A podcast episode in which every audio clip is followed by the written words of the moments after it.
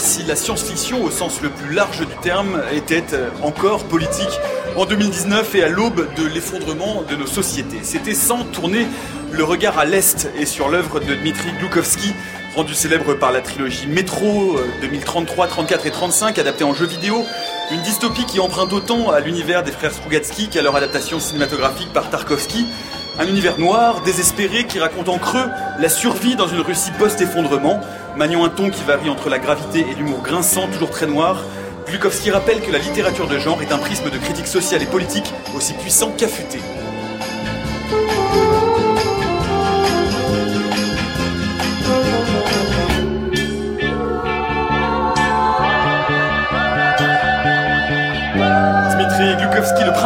C'est notre invité spécial aujourd'hui, ici en direct et en public du salon Livre Paris. Bienvenue dans la méthode scientifique. Bonjour. Et bonjour Dmitri Glukovski. Bonjour, bonjour. Merci beaucoup, on est sincèrement très très heureux, très fiers de vous recevoir dans cette émission. Vous êtes publié en France euh, chez La Talente qui fête cette année son 30e anniversaire. On l'a fêté ici, on leur re-souhaite un très joyeux anniversaire. Euh, Texto, euh, qui est un roman noir, vient de sortir fin janvier donc chez La Talente. Les nouvelles de la mère patrie, un recueil de nouvelles dystopiques, c'est sorti il y a quelques mois. Tout ça, vous êtes traduit en français par Denis Detraz, Denis Savine et Julia Vanide. Il faut le préciser parce que le travail de traduction de La Talente est toujours très important. Et on va vous retrouver dans quelques minutes, mais comme tous les vendredis, elle est une sorte d'incarnation de la mère patrie des sciences. C'est Natacha Triou pour le Journal des Sciences. Bonjour Natacha. Bonjour Nicolas, bonjour à tous.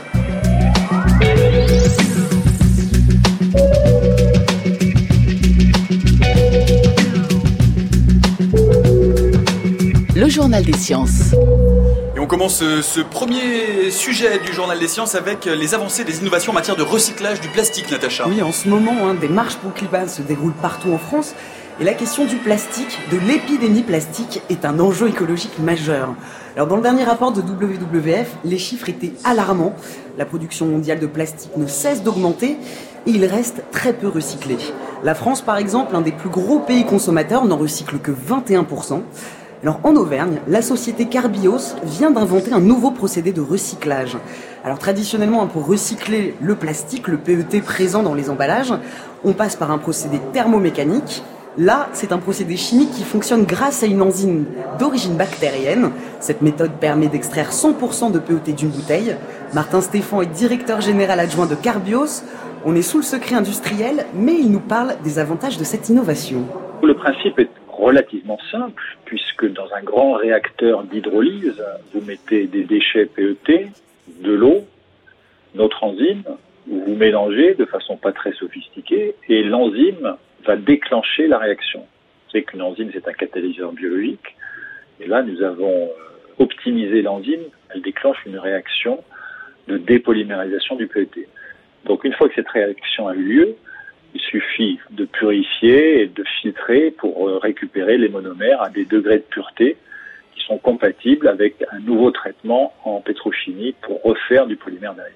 Donc nous déconstruisons le PET, nous en faisons des monomères de base qui ont servi à le, à le fabriquer à l'origine, ce qui permet de recycler à l'infini n'importe quel type de déchet PET en n'importe quel type d'objet PET puisque nous repassons par le monomère c'est ce qu'on appelle l'upcycling, hein, c'est un mot un peu à la mode en ce moment, c'est-à-dire que au lieu de faire de la réutilisation, qui est plutôt du downcycling, où vous perdez un petit peu de la caractéristique, de à chaque, à chaque boucle de réutilisation, nous on fait de l'upcycling, c'est-à-dire qu'à partir d'un déchet qui a peu de valeur, on recrée une matière noble qui a la qualité de la matière vierge. Le déchet devient une matière première au même titre que les matières premières pétrochimiques. Voilà, et autre information concernant le recyclage du plastique, la Norvège est parvenue à recycler 97% de ses matières plastiques. Oui, alors comment justement, quelle stratégie adopter? Le pays a d'abord mis en place un système de consigne, c'est-à-dire que sur chaque achat d'une bouteille en plastique par exemple, un supplément est facturé, mais il peut être récupéré en déposant la bouteille dans un guichet automatique. De plus, la Norvège a mis en place une taxe environnementale pour les producteurs de plastique. Plus la société recycle, plus la taxe est basse, et si elle parvient à recycler plus de 95% de ses déchets, la taxe est supprimée. Donc là, on voit comment le pays a réussi à donner une valeur économique au recyclage. Christian Duquesnoy est physicien-chercheur à l'IRSTEA, l'Institut national de recherche en sciences et technologies pour l'environnement et l'agriculture. Pour lui, c'est un modèle intéressant, mais ce n'est pas le meilleur. s'agit de recycler, alors euh, je pense que c'est essentiellement euh, le polytereftalate d'éthylène qui compose la, la, majorité des bouteilles en plastique pour en refaire des bouteilles. Donc euh, c'est un, un, recyclage, un peu ce qu'on pourrait appeler du berceau au berceau, puisqu'on refait, en recyclant la matière, le même objet que l'objet initial dans toute cette boîte à outils de l'économie circulaire, finalement, le recyclage n'est pas la meilleure idée, la meilleure solution, la meilleure nouvelle. Hein, parce qu'il y a des impacts euh, comme tout procédé de transformation de la matière, on a des impacts euh, sur l'environnement, on a des impacts sur la consommation euh, de ressources fossiles, hein, d'énergie fossile, et sur la production de gaz à effet de serre.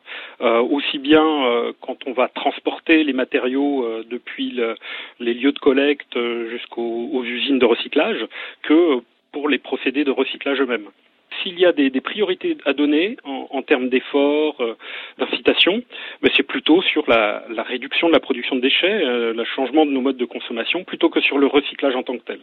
Ça, c'est vraiment euh, ce qui est promu en premier dans l'économie circulaire, c'est de réduire la production de déchets pour ne pas avoir à, les recycler. C'est pas une si bonne nouvelle que ça. Je, suis désolé de jouer les rabat-joie, mais c'est une nouvelle que j'appellerais de milieu de tableau entre une très mauvaise nouvelle qui serait d'apprendre qu'on rejette 97% des plastiques, ce qui est pas loin d'être le cas. Une très bonne nouvelle, ce serait d'apprendre qu'on a réduit notre consommation de plastique et de bouteilles en plastique de 97%. Ça, ce serait vraiment l'excellente nouvelle. Et après euh, un excellent solo d'harmonica que vous venez de rater au salon euh, du livre Paris ici, euh, à la porte de Versailles, on va passer au bref. Le satellite européen Remove Débris a réussi ses premiers essais de ramassage de débris spatiaux, Natacha. Les débris spatiaux, c'est un problème grandissant. 166 millions de déchets de toute taille hein, tournent en orbite autour de la Terre. La collecte, alors là, c'est fait à l'aide d'un harpon et d'un filet. Le tout est ensuite détruit, désintégré en entrant dans l'atmosphère terrestre. L'Agence spatiale européenne prévoit de nouveaux tests ces prochaines semaines. Et la pollution de l'air fait plus de morts qu'on ne pensait. Et chaque année, elle serait responsable de près de 9 millions de morts dans le monde. La pollution de l'air fait donc plus de morts que le tabac. L'étude rappelle que les conséquences sur la santé ne sont pas que respiratoires. L'exposition aux particules fines augmente les risques de pathologies cardiovasculaires. On estime que 90% de la population mondiale respire un air qui ne respecte pas les limites recommandées pour protéger la santé. Deuxième sujet du journal des sciences cette semaine, le CHU de Rennes lance une campagne de financement pour mener une grande étude sur la mort subite des jeunes sportifs. C'est un peu comme la mort subite des nourrissons, c'est un syndrome qu'on ne comprend pas bien. Le phénomène touche 1000 Français par an, professionnels hein, comme amateurs. Chez les plus de 40 ans, dans la majorité des cas, l'infarctus du myocarde est le premier responsable. Mais pour les jeunes de moins de 40 ans, pour un cas sur deux, on ne trouve pas les causes, même après une autopsie. Une fois sur trois, il n'y a généralement aucun symptôme, ni aucune maladie identifiée. Alors dans un contexte de repli de soutien à la recherche, le CHU de Rennes et la Fondation Cœur et Recherche lancent un appel aux dons pour mener cette étude. Dans le paysage français, hein, c'est une étude assez innovante, elle prévoit des autopsies systématiques ainsi qu'une vaste analyse génétique post-mortem. Philippe Charon est cardiologue et généticien à l'hôpital de la, de la Pitié-Salpêtrière à Paris. Il s'est engagé dans ce programme qu'on fera dans cette étude, c'est qu'on fera d'emblée un séquençage de l'exome entier. On, sait que les maladies cardiaques euh, héréditaires constituent euh, un, groupe de pathologies responsables et donc euh, on peut les identifier beaucoup mieux par le test génétique, parfois que par l'autopsie simple, euh, parce que notamment euh, dans les causes génétiques, on a des, des maladies qu'on appelle les cardiomyopathies qu'on dépiste aussi sur l'autopsie conventionnelle, parce qu'il y a des anomalies euh, qu'on va retrouver dans la structure du myocarde. Et puis il y a un groupe de maladies génétiques qui sont des maladies électriques qu'on ne dépiste pas sur l'autopsie. Et donc le test génétique peut être amené à, identifier des mutations dans des gènes que l'on sait responsables de maladies électriques comme euh, le syndrome du QT long par exemple ou d'autres maladies un peu, euh, un peu particulières euh, qui touchent notamment le, le sujet jeune. Et si on ne trouve pas dans les gènes connus jusqu'à présent dans la littérature, eh bien, le séquençage du génome nous permettra de tester des hypothèses sur euh, de nouveaux gènes ou des nouveaux facteurs génétiques hein, qui pourraient être responsables de cette mort subite. Et aujourd'hui, c'est la journée internationale du sommeil. Euh, mardi, Santé publique France publiait son rapport sur le sommeil des Français. Nous dormons de moins en moins, Natacha. Oui, en France, en moyenne, on dort moins de 7 heures par nuit, 6 heures et 42 minutes précisément. La dette de sommeil augmente. Un tiers des Français dort moins de 6 heures et nous sommes environ 13% à souffrir d'insomnie chronique.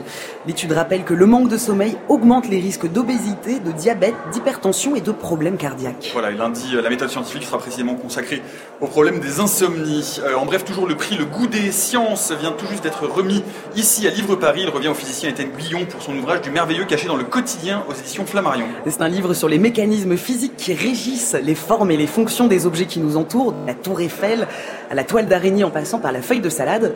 Depuis 2009, le prix des goûts des sciences met à l'honneur un livre scientifique accessible à tous. Les chercheurs du CEA et de l'Institut de recherche sur la fusion magnétique lancent l'organisation du festival de théorie à Aix-en-Provence. C'est une manifestation scientifique internationale qui réunit autour de congrès une trentaine d'experts en physique. Cette dixième édition est prévue pour juillet mais le festival est à la recherche de financement pour son bon déroulement. Et on termine par euh, cette brève que vous attendez tous en fin de journal des sciences, la brève de Sciences Improbables. Et vous avez choisi une bonne brève aujourd'hui, Natacha, pour la dire en public. Il va falloir l'assumer maintenant. Alors c'est dans la c'est dans la revue Invertébrate Biologie hein, qui relate une découverte d'une espèce d'animal doté d'un anus éphémère. Alors on sait que certaines espèces n'ont pas de rectum et font leurs besoins par la bouche. Là, pour cette minuscule créature aquatique, hein, qui est plutôt proche de la méduse, c'est un anus qui apparaît et qui disparaît environ une fois par heure selon les besoins. Alors le fonctionnement, je, vois les yeux du public. Dimitri est en train de passer sous la table, il se demande à quelle émission il est venu. Alors le fonctionnement de cet anus éphémère, c'est que l'intestin gonfle, fusionne avec l'épiderme et forme une pore anale qui éjecte les déchets puis elle se referme immédiatement. Voilà, alors. Euh, Comme ce journal qui se referme immédiatement, on va s'en tenir là. Merci beaucoup, Natacha. On se retrouve la semaine prochaine pour le prochain journal des sciences. Peut-être un, mot, euh, Dmitri Glukowski. Euh, vous faites vos, romans, on va en parler, sont plus de la, dystopie. Néanmoins, il y a quand même une composante scientifique. Vous vous intéressez à l'actualité des sciences? D'abord, je, je dois vous remercier pour le fait que le lien entre les autres sujets et et ma, ma création littéraire, ça a été le sujet sur l'anus euh, virtuel, fantôme, fantôme et, les déchets. Et, éventuellement, ma création très proche euh, à déchets, de, de méduse, méduse minuscule. C'était quoi la, la, la, question, c'est est-ce que vous vous intéressez à l'actualité scientifique? Est-ce qu'il y a des domaines de science que vous suivez particulièrement ou qui vous intéressent? Enfin, moi, je suis un représentant typique de, de marché en masse. Donc, je lis tout ce que les médias nous proposent à lire. Et si c'était, euh, du coup, c'est des, des, des, articles euh, qui essaient de populariser les sciences, je les lis avec plaisir. Mais c'est surtout que j'ai deux, deux, trois médias, bah, surtout euh, russophones, que je suis. Et si il y a des articles qui m'intéressent, alors bien sûr. Moi, et, et depuis, je lis des, des, certains articles, des certains, je fais de certaines recherches selon le besoin. Je veux dire, si euh, bah, j'ai un bouquin qui s'appelle Futur, mhm. qui parle d'une possibilité de, de, de, jeunesse éternelle grâce à la thérapie hygiénique, qui change éventuellement euh, le, le, visage du monde entier, par euh, faisant une bah, jeunesse éternelle d'un rêve, la transformant en réalité, en faisant une thérapie qui, qui est couverte même par, par l'assurance sociale. Donc là, bien sûr, pour explorer ce sujet-là. Je devais, je devais pour ne pas pour ne pas être trop naïf ou trop utopiste, parce que c'était d'abord une dystopie. Euh, je devais bien sûr explorer le sujet en, lisant de certains sujets, en voyant de certains, regardant certains documentaires, etc., etc. Si maintenant j'ai un projet euh, éventuel axé sur l'intelligence artificielle, c'est clair qu'avant d'aborder ce sujet tellement important et tellement chaud, il faut d'abord assurer de n'avoir rien oublié, comme ils le disent dans le métro euh, parisien. Et il faut, il faut être bien au cours de ce qui se passe maintenant dans, dans, dans, dans, cette, euh, dans ces sciences. Voilà, donc euh, c'est comme ça que je m'intéresse à la science.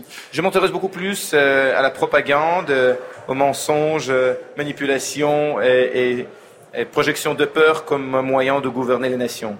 Ça, c'est mon sujet d'intérêt naturel parce que moi, je suis par formation journaliste politique axé sur les relations internationales. Donc, si, quelque chose m'intéresse, c'est surtout les manipulations de société. Voilà, ça, c'est ma passion. Et les sciences, c'est le, boulot. On va y revenir, on va revenir sur l'ensemble de votre carrière tout au long de cette heure.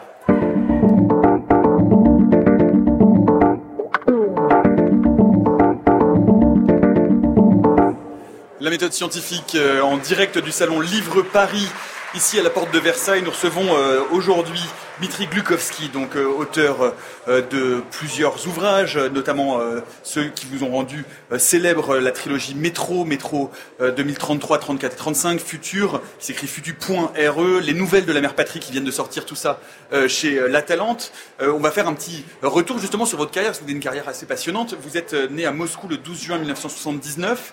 Votre grand-père était rédacteur en chef du journal satirique Crocodile. Est-ce que ça veut dire que vous avez baigné assez jeune dans un milieu politiquement assez contestataire déjà? Bah, je dirais, ouais, mais à euh, l'Union soviétique, euh, tout le monde a été baigné d'une façon euh, très brusque et voilà, en prévu dans, le monde politique. Parce que nous, je pense bien que dès, la crèche, on a été déjà endoctriné par une vision très idéologique qui présentait le monde dans les couleurs bah, des idéologies communistes en présentant notre passé comme un passé qui commençait euh, dans les jours de la grande révolution d'octobre de, 1917, ouais, voilà, et qui avait comme futur un projet communiste qui devrait rendre le monde euh, en meilleur endroit, un endroit heureux et juste. Et on existait dans, dans, cette, euh, dans ce paradigme euh, très fantôme, juste comme l'anus de cette méduse. Et merci encore pour me donner euh, beaucoup d'occasions de, pour, pour euh, m'inspirer de cette métaphore. Voilà. Et on, on, existait bien dans un monde plutôt imaginaire qui est très transpercé par l'idéologie. Donc c'était très naturel. Bon, et, et, comme vous avez dit, mon grand-père, il était en, rédacteur en chef artistique du, magazine le plus fameux de l'Union soviétique, satirique, qui ne faisait que critique des, États-Unis, bien sûr, c'est comme en France ici maintenant. Donc, euh, et, puis, euh, mon, père, il travaillait pour la radio euh, soviétique en faisant des émissions en serbe-croate. Mais bien sûr, il couvrait la, politique officielle d'une façon qui permettait pas des doutes parce que c'était juste un point de vue à l'époque. Juste comme maintenant en Russie chez nous, où il y a un point de vue, il n'y a pas d'autre. Donc euh, moi, dès le début, j'étais assez politisé dès mon enfance, et mes, premiers articles d'opinion sur euh, grand-père Lénine, je les, ai écrits quand j'avais 6 ans, plus ou moins. Et bien sûr, j'ai glorifié M. Lénine pour tout le bien qu'il a fait pour l'humanité, en, essayant de, de, nous rendre beaucoup plus heureux que nous étions, pendant les temps de tsar au moins, je n'étais pas staliniste. J'étais juste un léniniste. C'était beaucoup plus sympa. En tout cas, après, j'ai eu ma formation. Euh, ben, c'était ben, bon, l'Union soviétique euh, a terminé d'exister euh, en l'année 1991. Moi, j'avais 12 ans. Donc j'ai vécu cette transformation importante, la, chute de l'Union soviétique, la disparition du, camp de, de, de Pâques de Varsovie.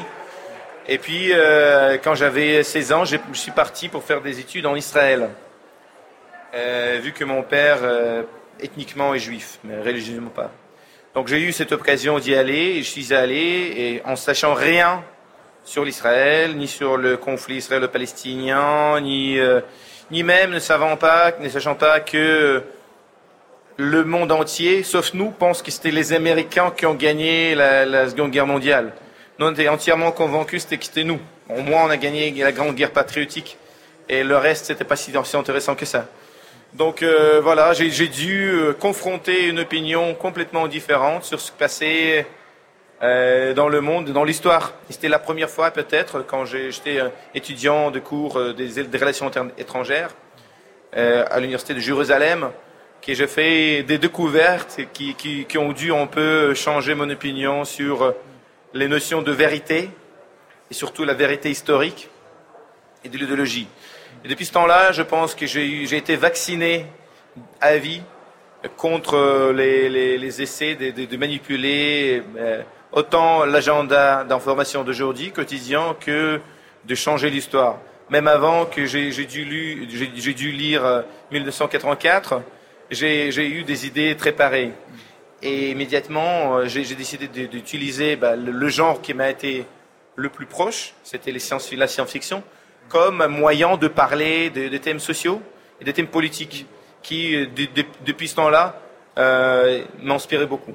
Alors on, va revenir hein, sur la jeunesse parce qu'effectivement vous avez commencé à écrire Métro 2033 euh, très tôt.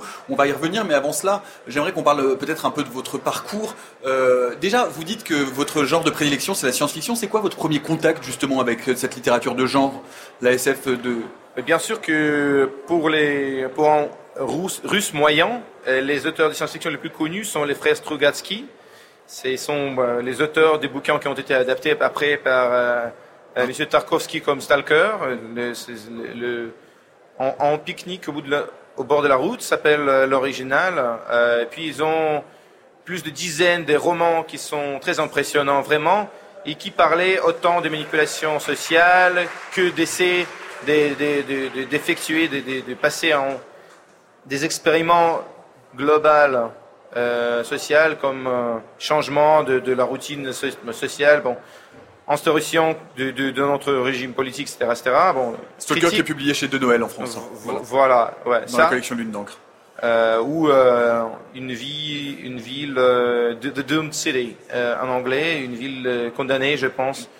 En français, ben, il y, a, il y a de plusieurs romans qui ont été très impressionnants et qui parlaient autant de, de l'utopie, dystopie, de la réalité soviétique en métaphore, parce que bien sûr, pendant les temps de l'Union soviétique, on ne pouvait pas ouvertement ni dans la littérature blanche, ni dans les médias, parler de la situation politique ou même sociale, ou même des, essais de, l'Union soviétique influencés des pays de tiers-monde. C'était absolument bloqué, bien sûr, dans la littérature blanche ou les médias. Et la seule façon de, le discuter, et c'était les thèmes très importants parce que nous, on, continuait de se mélanger dans la politique des pays de tiers-monde, de l'Afrique euh, jusqu'à l'Amérique du Sud, sans pouvoir de fournir un certain niveau de la vie à sa propre population. Donc les gens continuaient de souffrir. Ben, à l'Union soviétique, on souffrait toujours. On souffrait parce qu'on était, on, devait consacrer toute notre vie et toute notre vie au projet de construction de communisme. Après, on devait souffrir parce qu'on était attaqué par les Allemands. Après, on devait souffrir parce que nos leaders ne comptaient pas nos vies dans cette lutte. Et c'est juste de, de nous, pas nous, des, euh, comment dire, jeter les corps de, nos ancêtres contre les mitraillettes allemandes. Et après, c'était encore une fois euh, une faillite économique parce que ils voulaient prouver à tout prix que le projet communiste était faisable. Et donc là, on devait encore nous. nous et après, c'était donc euh, c'était présenté chez nous comme décolonisation, comme notre contribution au processus de décolonisation anti-occidentale. Mais si on le regarde d'ici, c'est clair que c'était le projet colonial russe, en fait soviétique, quand on essayait de euh, rentrer dans les sphères d'influence traditionnelles des pays d'Occident, comme l'Afrique, concert d'influence ancien euh, français, ou euh, euh, l'Amérique du Sud, comme les sphères d'influence des États-Unis ou d'Espagne, culturellement, et d'y mettre notre pays là-bas. Et chez nous, c'était présenté comme aide aux jeunes régimes indépendantistes, voilà, qui avait une certaine euh, sympathie pour l'idéologie gauche. Mais c'était encore une fois les citoyens russes simples qui devaient payer pour l'inefficacité du système économique russe et pour les ambitions mondiales euh, colonialistes, en fait, parce que c'est toujours colonialisme, même sous, sous, sous, euh, sous, un, sous, visage plutôt gauche, mais peu importe, de, de, de, de, nos, de nos leaders. Et donc, Strugatsky, il parlait là-dessus aussi sous une guise de, des explorations spatiales ou dans, dans futures distances, etc. Est-ce qu'on peut du tout avancer par force le développement des pays de tiers-monde? Est-ce qu'on doit le faire? Est-ce qu'on a le droit de le faire? De, briser et de casser leur euh, façon habituelle, les traditions, la vie de tradition, et pour euh, les moderniser de force? Est-ce que c'est éthique du tout? Donc c'était une des, euh, questions que moi je retiens de ce temps-là que, que j'explorais la, la, fiction de Fred Strugatsky. Mais c'est commencé beaucoup plus avant parce que il y avait un écrivain très très connu qui faisait science-fiction pour les enfants, qui s'appelait Kir Buluchov et qui a une, euh, je sais pas, septologie, octologie, ne sais pas combien, des bouquins sur, sur une fille, Alissa, qui vit dans un, dans un monde de, communi de communisme qui a gagné, qui a vaincu. Une utopie communiste euh, qui aurait réussi. Super euh. sympathique. voilà, et c'est peut-être le seul après, Yefremov, le seul euh, exemple d'une utopie communiste qui, qui, est sympathique.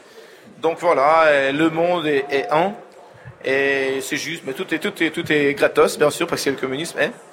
Et il y a des, conquêtes spatiales, et des voyages intergalactiques, etc. Et c'est pour les enfants. Donc moi j'ai lu avec beaucoup de plaisir quand j'avais 6 ans, 7 ans. Maintenant je lis ça à mes enfants, même que je ne suis pas communiste du tout. Mais vous diriez que cette littérature-là, c'était une, littérature propagandiste parce que les Strugatsky, ils ont eu des problèmes avec la censure quand même à un moment donné, sur la fin de leur carrière. Les Strugatsky, ils ont commencé comme euh, des grands fans de communisme, mais euh, relativement tôt, quand ils ont été dans leur quarantaine, plus qu'elles comprenaient que en fait la voie prise par le gouvernement et l'idéologie, c'était voie qui n'amenait qui n'amenait en fait nulle part. Là, elles comprenaient qu'ils ont compris qu'il faut changer des choses. Ils commençaient à critiquer le pouvoir, le système. Et là qu'ils ont été censurés. Il y a ce, bouquin dont j'ai parlé qui s'appelle La ville condamnée. Elle a été écrite dans les années 60 et juste publiée euh, pendant la perestroïka. Donc c'est déjà la fin des années 80, juste avant la chute de l'Union soviétique. Voilà. C'est ça, parce que vous, vous disiez, euh, Dmitri Glukhovski, dans une interview, euh, que la, la, Russie est par tradition un pays de censure, la SF permet de la contourner, de dissimuler des critiques politiques et sociétales. Pourtant, euh, la critique euh, sociale chez les Strugatsky, dans Stalker, elle est, elle, est juste derrière les lignes, on la voit, elle est très très visible. C'est ça, mais Stalker, je dirais pas que c'est l'ouvrage le plus critique. Si, si, vous prenez cette ville condamnée, en fait, l'idée c'est que il y a une vie, ville virtuelle qui existe nulle part, on ne sait pas où c'est, et les gens sont euh, genre enlevés de leur vie normale et placés dans cette ville virtuelle où tout le monde sont égaux, ils changent de profession, il y a des Russes autant que des Français, autant que des Allemands, ils parlent une langue, ils ne, comprennent pas laquelle. Et la chose principale, c'est qu'il y a un expériment qui est en fait euh, effectué sur les gens-là. Ils ne comprennent pas ni la destination, ni les raisons, ils connaissent pas les gens qui font l'expérience sur eux, etc. Donc c'était une, métaphore très puissante, surtout pendant les temps de la censure soviétique, de ce qui se passait dans l'Union soviétique. Pourquoi on devait vivre cet expériment? Qui sont les, expérimentateurs? Et pourquoi, ils pensent qu'ils ont le droit de, nous utiliser comme, comme les rats euh, de, laboratoire, laboratoire et qui, leur donne ce, euh, ce droit en fait moral? Et c'est quoi le but de cet expériment?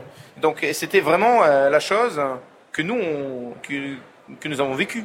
Une autre chose maintenant, c'est que beaucoup de gens, juste comme euh, dans le cas de Brexit euh, en Angleterre, juste sont nostalgiques pour, pour, pour l'ancien, je sais pas, pour les anciens temps ou pour l'ancien, l'ancienne grandeur de, l'Union soviétique, les, grandes, la grandeur impériale, bah, comme un peu partout les, dans les anciens empires, même ceux comme la France qui le supprime, mais pas comme les États-Unis. Les c'est un empire qui, est toujours présent, mais nous, comme euh, la Grande-Bretagne, comme l'Hongrie, nous avons toujours cette nostalgie pour euh, les anciens temps où on a été en empire, euh, respecté, ou même dont les gens ont eu peur. Non, et, plus tu, as une faillite dans ta vie quotidienne, comme nous maintenant, plus tu comment dire, tu es nostalgique pour les, pour, les temps où, où, moins ton pays a été respecté, même si ta vie toujours coûtait rien.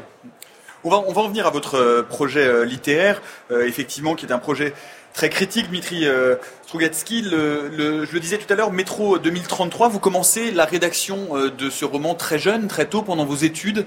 C'est avant tout un projet politique, avant tout un projet littéraire, les deux en même temps. Comment est-ce que l'idée de Métro 2033 germe?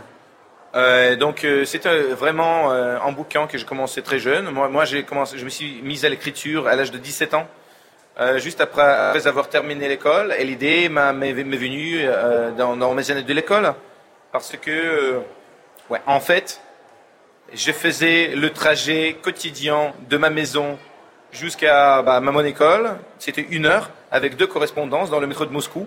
Et un jour, j'ai découvert que, en fait, c'est c'est le bunker euh, atomique le plus grand au monde, qui était construit dès le début, euh, ensemble avec le métro de Moscou, comme un refuge nucléaire qui était censé sauver autant vie de citoyens moscovites que possible dans un cas d'une d'un bombardement nucléaire. On peut préciser rapidement euh, pour les auditeurs l'argument, l'histoire de Métro 2033, c'est post-apocalyptique. Il y a eu une apocalypse nucléaire les moscovites se sont réfugiés, certains, ceux qui ont survécu, se sont réfugiés euh, dans le métro, se constituent en communauté en fonction des lignes, en fonction des stations. Et puis, euh, dans le noir, il y a d'autres choses euh, qui rôdent. Ouais, voilà, dire, ils ont reconstruit d'une façon un peu, je dirais, caricaturiste, la société qu'on a vue dans le XXe siècle. Donc, il n'y a plus de système central du gouvernement et les stations deviennent un genre de, city-states, les, petits, États, ouais, cités-États médiévaux mais basé sur les stations différentes. Donc il y a des communistes, il y a des nazis, il y a des, des stations plutôt démocratiques, il y a des cultes euh, religieux, etc. Et, ils reproduisent sans sachant et sans puissant reconstruire quelque chose de nouveau, ils reconstruisent euh, le, monde qu'il est, que nous, le avons connu dans, dans le XXe siècle. Et donc, euh, et c'est bien sûr, c'est censé de, de, de, leur faire répéter les mêmes fautes, les mêmes erreurs, oui. et les mêmes erreurs qui ont déjà amené l'humanité à, une chute totale, à un cataclysme et à une catastrophe. Donc, donc voilà, c'était un peu une réflexion sur euh, la question pourquoi est-ce qu'on est censé éternellement répéter les erreurs du passé et pourquoi on n'arrive pas à en prendre des choses, même si ce sont des erreurs fatales.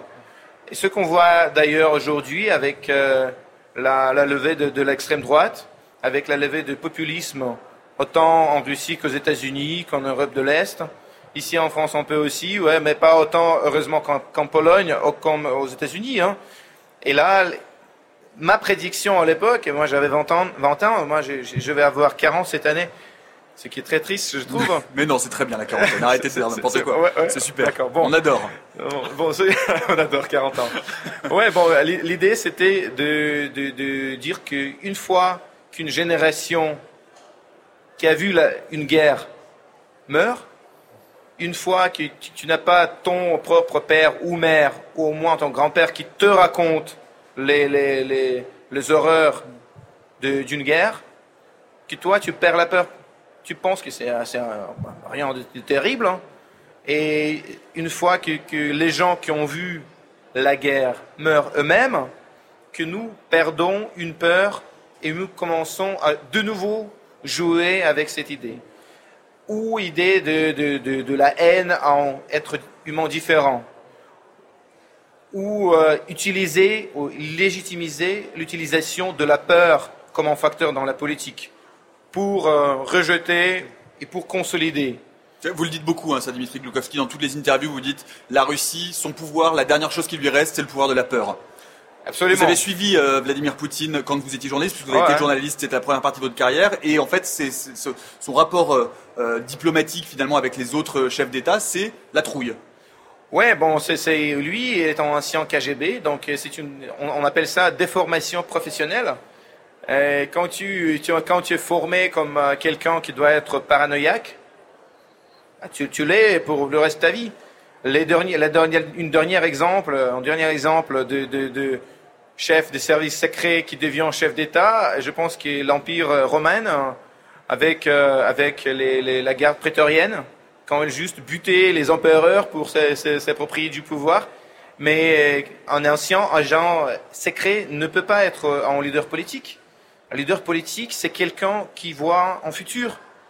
Les, agents, les agents du service secret, c'est les personnes qui sont formées et déformées, en fait, pour euh, trouver les menaces et pour éliminer les menaces. Ce sont les gens qui construisent sans cesse des murs au lieu de construire des ponts, qui n'ont pas de vision de futur, parce qu'ils s'occupent tout le temps des, des, des, de présent. Voilà, et M. Poutine, malheureusement, euh, ben, il, trouve beaucoup plus d'inspiration dans le passé que de futur.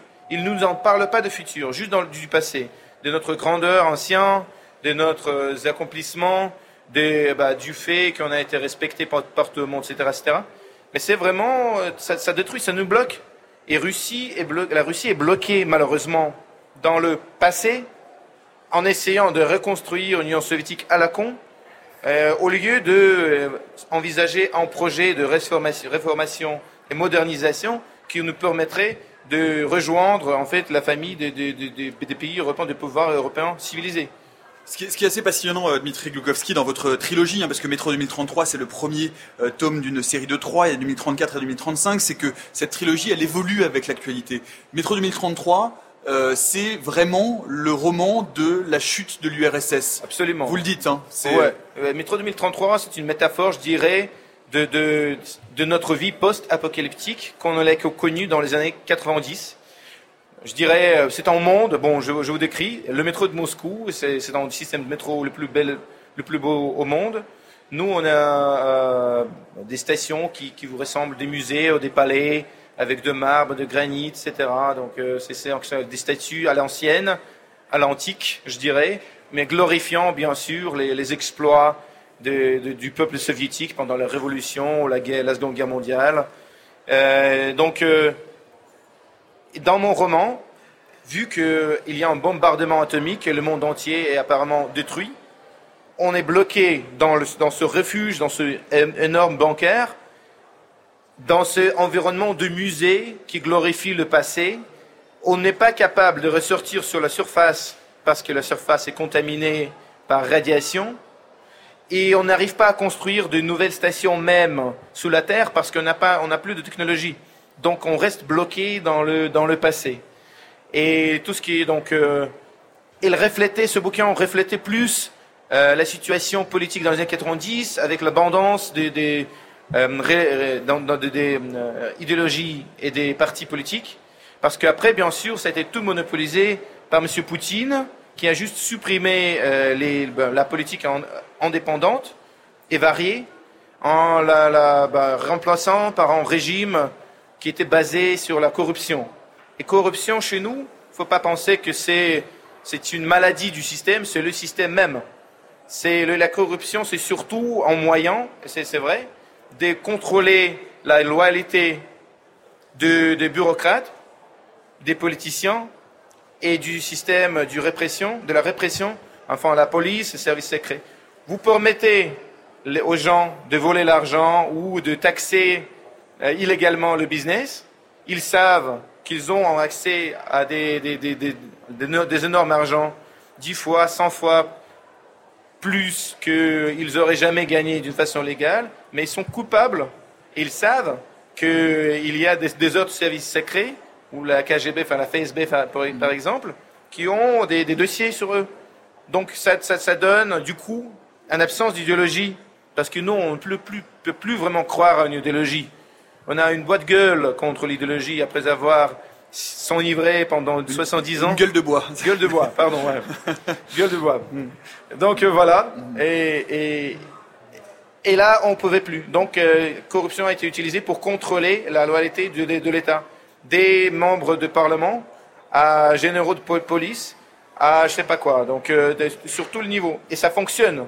C'est un système, comme vous voyez, qui donne pas de révolte. Les gens se révoltent pas contre Poutine.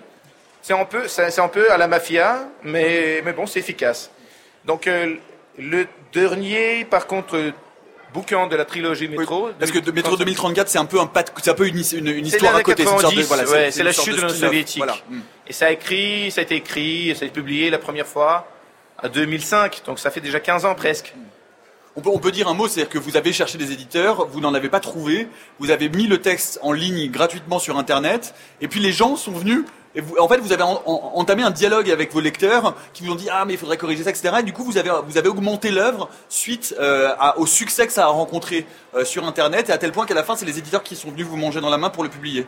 Voilà. Et, puis donc euh, c'était les, gens qui m'ont rejeté étaient très très heureux de, de m'accepter. Malgré le fait bien sûr que ça c'est pas quand même ça n'était pas en miracle et c'est c'est pas devenu en best-seller instantané ça, ça, a quand même euh, pris encore 2-3 ans pour le démarrer effectivement, pour le transformer en best-seller international. 500 000 exemplaires en Russie, c'est ça? Pardon? 500 000 exemplaires en Russie? Plus, euh, Plus million. Un million maintenant, ouais. d'accord. Et euh, le temps passe. Le temps Tant mieux. Il ouais, ouais. y, y, a effectivement deux suites et c'est intéressant parce qu'on voit euh, euh, donc cette société euh, du futur, cette dystopie évoluer en, en résonance avec l'actualité. Et, et, vous y allez pas de main morte hein, dans, le, dans le dernier métro 2035. Euh, vous dites l'idée, était de montrer la différence entre ces deux Russies, entre celle d'aujourd'hui et celle d'hier. Euh, et vous dites toutes les générations n'ont pas l'opportunité de voir comment naissent les États fascistes. Vous parlez de comportement hitlerien de Vladimir Poutine. Il y, a des, il y a des gens, des compatriotes à vous, qui ont payé des prix très chers pour avoir ce genre de discours. Vous avez déjà subi des pressions, Dmitri Glukovski bah, Honnêtement, non. Ça serait mieux de dire oui. Bah non, c'est plutôt mieux de mais dire non. non. Mais non, fait. pas encore, pas encore. Bah, je pense que bah, les, les, les, les, grands avantages d'avoir euh, quelqu'un qui aime bien le style de mafia, des services secrets au pouvoir. Ce qu'il n'a lui, il n'a pas d'idéologie lui-même. Donc, euh, on n'est pas puni d'avoir pour avoir une idéologie maintenant. Et on n'est pas, on n'est pas puni pour euh, professer une idéologie qui, qui, qui est contraire à ce que l'État professe, parce que l'État n'a aucune idéologie. On n'est ni euh, ni de gauche, ni de droite. On est très situationniste. Et on a juste les gens qui sont au pouvoir, ils ne persécutent qu'un seul but, c'est de rester au pouvoir pour toujours. Donc euh, des, menaces profondes, des menaces immédiates, ils veulent les éliminer, neutraliser, mais quel, en, gars qui, écrit euh, critique sociale politique sous une guise de science, euh, science-fiction, peu importe. Moi, mon but propre, c'est de ne pas faire politique de la rue, mais plutôt d'influencer les générations qui, qui, qui, qui, viennent et qui vont remplacer la génération qui est maintenant au pouvoir. Donc pour moi, c'est un long shot. C'est à long terme. Ouais, voilà. Donc j'essaie de, de, former. Euh, euh, et, et, bon, Métro 2033 surtout, c'est un bouquin qui est vachement populaire avec des jeunes. Par raison, à, raison de, l'existence des, jeux vidéo, basés là-dessus. On va en reparler, on va reparler. Ils sont aussi, euh, ouais, aussi, moi je l'utilise comme mon arme idéologique un peu. Alors, alors puisqu'on en parle, allons-y justement. Euh, Métro 2033, on va écouter la bande-annonce de ce jeu vidéo. C'est en anglais, mais on va essayer de vous le traduire rapidement après. The sun on my face.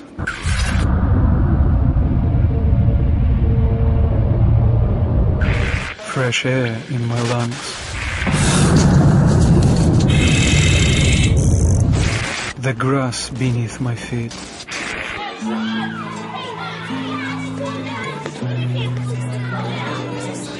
I've heard of such things, yet I live in a world without them, an underground world. On entend, euh, c'est, on a trouvé parce que comme c'est un jeu vidéo qui se vend à l'international, normalement il n'y a pas de mots. On a trouvé cette cette bande annonce en anglais où on entend le personnage principal qui rêve de ressortir à l'air libre. Ouais, tout à fait. Donc euh, le, le personnage principal de Metro 2033, dès le premier bouquin jusqu'à Dornier, c'est une trilogie qui est terminée. Il rêve de pouvoir de, de, de, ressortir sur Artium. Il s'appelle Artium. C'est un jeune gars qui a été né sur la surface avant la guerre, qui retient encore des mémoires de la vie avant la guerre, de la vie, quand les, êtres humains possédaient la surface et été les maîtres du monde entier, avant qu'eux-mêmes ne détruisent pas le monde. Et son rêve, son seul rêve, c'est de pouvoir ressortir et de ramener les autres qu'ils pensent condamnés s'ils restent dans les catacombes, qu'ils vont devenir des, les hommes de caverne. Ils veulent le faire ressortir sur la surface un jour. Mais euh, tout le monde croit qu'en fait, euh, le monde entier ne reste pas il n'y a rien, le monde est détruit. Donc dans le métro 2035, le dernier bouquin qui est la conclusion où on retrouve Artium.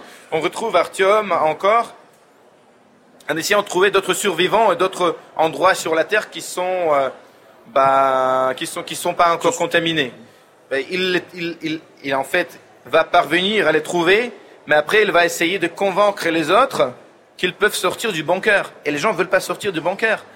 Et, même quand il est clair sur ce sujet-là, en disant que vous pouvez, la contre-propagande qui dit mais non, vous êtes là-bas parce que la, la guerre n'est pas encore terminée. Bon, c'est ça la vraie raison. Bon, on avoue qu'il y a une vie ailleurs, mais vous ne pouvez pas ressortir parce que la guerre avec bah, l'Occident, avec les États-Unis, continue toujours. Et c'est pour ça qu'on doit vous cacher là-bas, parce que si vous ressortez, vous allez, eh ben, ils vont vous, percevoir et ils vont nous finir avec les, les... Bon, bien sûr que c'est, comme un sujet, c'est juste une métaphore de ce qui se fait maintenant, en essayant de nous faire rentrer idéologiquement à l'époque d'une guerre froide, pour laquelle on n'a aucune raison maintenant, parce qu'avant on essayait de partager le monde entre les idéologies, mais maintenant nous on n'a pas d'idéologie, mais je ne suis pas sûr que Trump ait une idéologie, ou que la France a une idéologie quelconque, le temps des idéologies c'est un peu terminé là. Par contre, les politiciens ont, redécouvert la lutte et une guerre maintenant, heureusement plutôt virtuelle, comme un moyen de garder les populations sous contrôle, de les mobiliser, de diriger les votes en utilisant la peur comme un instrument presque universel de manipulation de population. Et l'évocation de la fierté nationale aussi, hein l'évocation de la fierté nationale pour dire au moins maintenant nous sommes fiers d'être russes parce qu'on fait peur à tout le monde. On, juxtapose soit en autre les Russes aux Américains, les Américains aux Russes, les, immigrants aux populations d'ici, les, immigrants de deuxième vague, les immigrants de première vague. Partager, ça, ça marche, mais ça me déprime la, notre incapacité vraiment d'apprendre des erreurs du passé. Et comme les nouvelles générations se manipulaient avec les mêmes exactement instruments que les générations des années 30. Et ça marche encore. Mais nous, on sait comment c'est fini la, la, dernière fois.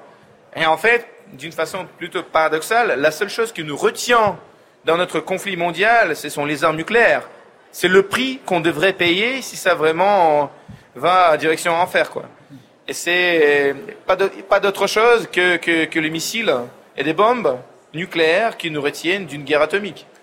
C'est un peu, bizarre quand même. Un, mot sur cette adaptation en jeu vidéo. Euh, le jeu vidéo, c'est ce qu'on appelle un FPS, un first-person shooter, c'est-à-dire que c'est euh, ces jeux où on, voit le, jeu à la première personne et le but c'est d'aller dans les euh, dans les couloirs obscurs du métro et de, de, lutter contre des créatures qui nous sautent dessus. Vous avez le sentiment, pour au moins le premier opus, et puis peut-être les deux autres qui s'éloignent de vos livres. Hein. Les deux autres ne sont plus totalement liés, euh, ce sont plus les adaptations de 2034 et 2035. Mais vous avez le sentiment, malgré tout, que ce jeu vidéo, il a gardé une dimension politique? Absolument. Déjà, premièrement, euh, les jeux vidéo, ils ont vendu une dizaine de millions de copies euh, partout au monde. Et pour, cette raison, ça, pour cette raison-ci, euh, c'était super important pour moi de garder l'intégrité de, de, de, de l'histoire, du sujet. Sur Métro 2033 Sur tous les... Sur les, sur les, trois Sur les trois. D'accord. Et donc moi, j'étais co-créateur de Exodus. Exodus qui vient de sortir euh, là, euh, le, 15 février. Le, ouais, le 15 février, tout à fait. Mm. Donc ça vient de sortir. C'est pour l'instant, c'est le jeu le plus grand et ambitionné de la série, avec un budget de plus de 30 millions d'euros de développement. Et c'est une sortie euh, mondiale. Et surtout parce que ça, ça, ça, ça va en au public tellement euh, euh, vaste. C'était très important pour moi de garder l'intégrité de, de, de, de, la série idéologique et une intégrité au niveau de storytelling. Euh, enfin, raconter l'histoire que je raconte. Donc moi, j'ai dû co-créer cette histoire avec les développeurs. Et oui, donc le métro, le jeu Métro Exodus reprend l'histoire, le sujet exactement où Métro 2035, le bouquin se termine. Donc c'est une, une, saga transmédiatique. Ouais. C'est une suite, le jeu est une suite du roman. du roman. Donc ils, ils doivent, ils, font la découverte d'existence d'une vie ailleurs et ils doivent s'enfuir de Moscou, du métro de Moscou, parce qu'ils sont persécutés par les gens de pouvoir qui veulent pas, qu'ils veulent pas que cette découverte euh, devienne publique. Donc ils doivent partir en voyage, en transsibérien, en genre de, de, de, de train blindé, il faut faire des découvertes des autres sociétés qui sont parues sur les ruines d'une euh, Russie euh, post-apocalyptique. Ce qui est amusant, c'est que la, la, la, société qui développe ces jeux, 4A Games, c'est, a développé aussi Stalker, une série de jeux vidéo qui sont très très bons d'ailleurs, à, partir de Ce qui est beaucoup plus marrant, que ce sont une société ukrainienne. Et nous, comme vous savez, les, les dernières cinq années, la Russie est dans un conflit armé dont nous, nous sommes bien sûr l'origine, euh, avec l'Ukraine. Et Poutine, en, étant effrayé par une possibilité d'une révolution de rue que l'Ukraine a, connue euh, dans l'année 2014 avec euh, Maïdan, Poutine a, tout fait pour décrédibiliser la politique de, rue en Russie et en Ukraine en désignant les révolutionnaires ukrainiens comme les nazis et l'extrême droit. Et voilà, donc, euh, et après, on a, on a utilisé ça pour euh, prendre la Crimée et pour euh, commencer une guerre dans, dans, dans l'est de l'Ukraine. Donc nous, heureusement que moi, j'étais critique depuis toujours pour ces assez pratiques de Poutine. Moi, pour moi, comme, comme analyste, soit, soit proclamer de la propagande, de manipulation, pour moi, c'était très transparent, mais pas même pour mes parents, hein, et pas pour une grande partie de mes amis qui ont, qui en fait, qui ont cru cette propagande, qui ont, cru que Poutine euh, en Crimée défend la population russe contre les nazis ukrainiens qui continuent l'occupation allemande.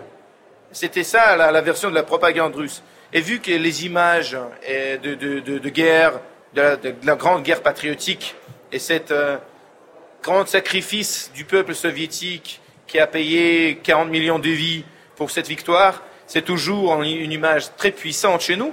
On, a pu s'en servir pour n'importe quel but, y compris pour euh, une guerre, euh, pour, comment dire, pour inspirer et, soutenir une guerre civile en Ukraine et pour de facto occuper des, des, parties assez importantes de ce pays, qui était pays voisin et qui était un pays fraternel. Un mot toujours pour conclure hein, sur cet euh, vaste univers que représente aujourd'hui euh, l'univers que vous avez créé autour de Métro 2033. Il y a donc les romans, il y a les jeux vidéo et vous avez aussi euh, ouvert une plateforme sur Internet où vous appelez n'importe qui, vos lecteurs, à continuer à développer des histoires dans, ce, dans cet univers. D'ailleurs, il y a l'un de, l'un, des, l'un de ces romans qui a été publié par La Talente, Adrien Vers la lumière. Vers la lumière, ouais. Aujourd'hui, je crois qu'il y a plus de 70 romans. J'ai, des centaines, j'ai même, j'ai même vu passer un Paris 2033 par Pierre Bordage. C'est vrai ça, ça? Il était ici l'année dernière, Pierre Bordage. On s'entretenait avec lui ici. Bah, moi, moi j'ai été avec lui juste euh, il y a demi-heure, donc euh, une demi-heure. Euh, en espérant, oui. Donc il y a le projet qui s'appelle l'univers de Métro 2033 et c'est une initiative qui permet aux autres auteurs de, d'explorer le même monde imaginaire que moi j'ai décrit et j'ai créé dans la trilogie Métro donc les gens de, des autres pays ou des autres villes peuvent venir et découvrir euh, leur propre ben, ville, pays natal, euh, NATO, euh, dans, dans, dans, ce projet. Et nous, on a déjà publié plus de centaines de bouquins. Et c'est n'est pas nécessaire que ce soit métro ou les bancaires. Ça peut être la surface parce que Artium découvre que la vie sur la surface existe. Ça peut être des voyages de, de sous-marins nucléaire dans l'océan, euh, ou ça peut être les histoires genre Jack London. Toujours avec une dimension politique Parce que quand vous les sélectionnez... Ça, dépend. Parce que par exemple, pour, pour, les romans écrits par mon collègue italien Tullio Avoledo, euh, c'est surtout les dimensions religieuses, je dirais. Pour lui, euh, une image d'un monde abandonné par Dieu, et lui, il vient d'une famille catholique, bien sûr, et lui est un athéiste, donc c'est ça le conflit plus important pour lui, que de, faire des, caricatures sur la politique italienne d'aujourd'hui, parce que déjà, dans les médias italiens, il y a plein de caricatures. C'est une société beaucoup plus, plus ouverte que la nôtre. Pour nous, euh, la religion, c'est pas tellement important parce que c'est surtout les thèmes politiques et sociaux qui sont censés et censurés. Donc, euh, les, les, ben, les, les, écrivains polonais, par exemple, s'en servent de cette métaphore du dans le monde après l'apocalypse pour parler de, son, de, leurs héritages très controversés soviétiques. Est-ce qu'ils doivent ou veulent garder de choses certaines de là-bas? Parce que bien sûr, euh, leur désoviétisation été très brusque et très rapide, mais, mais pas euh, comme, exactement comme dans beaucoup de, pays de l'Europe de l'Est. Les gens, au bout d'un moment, sont nostalgiques.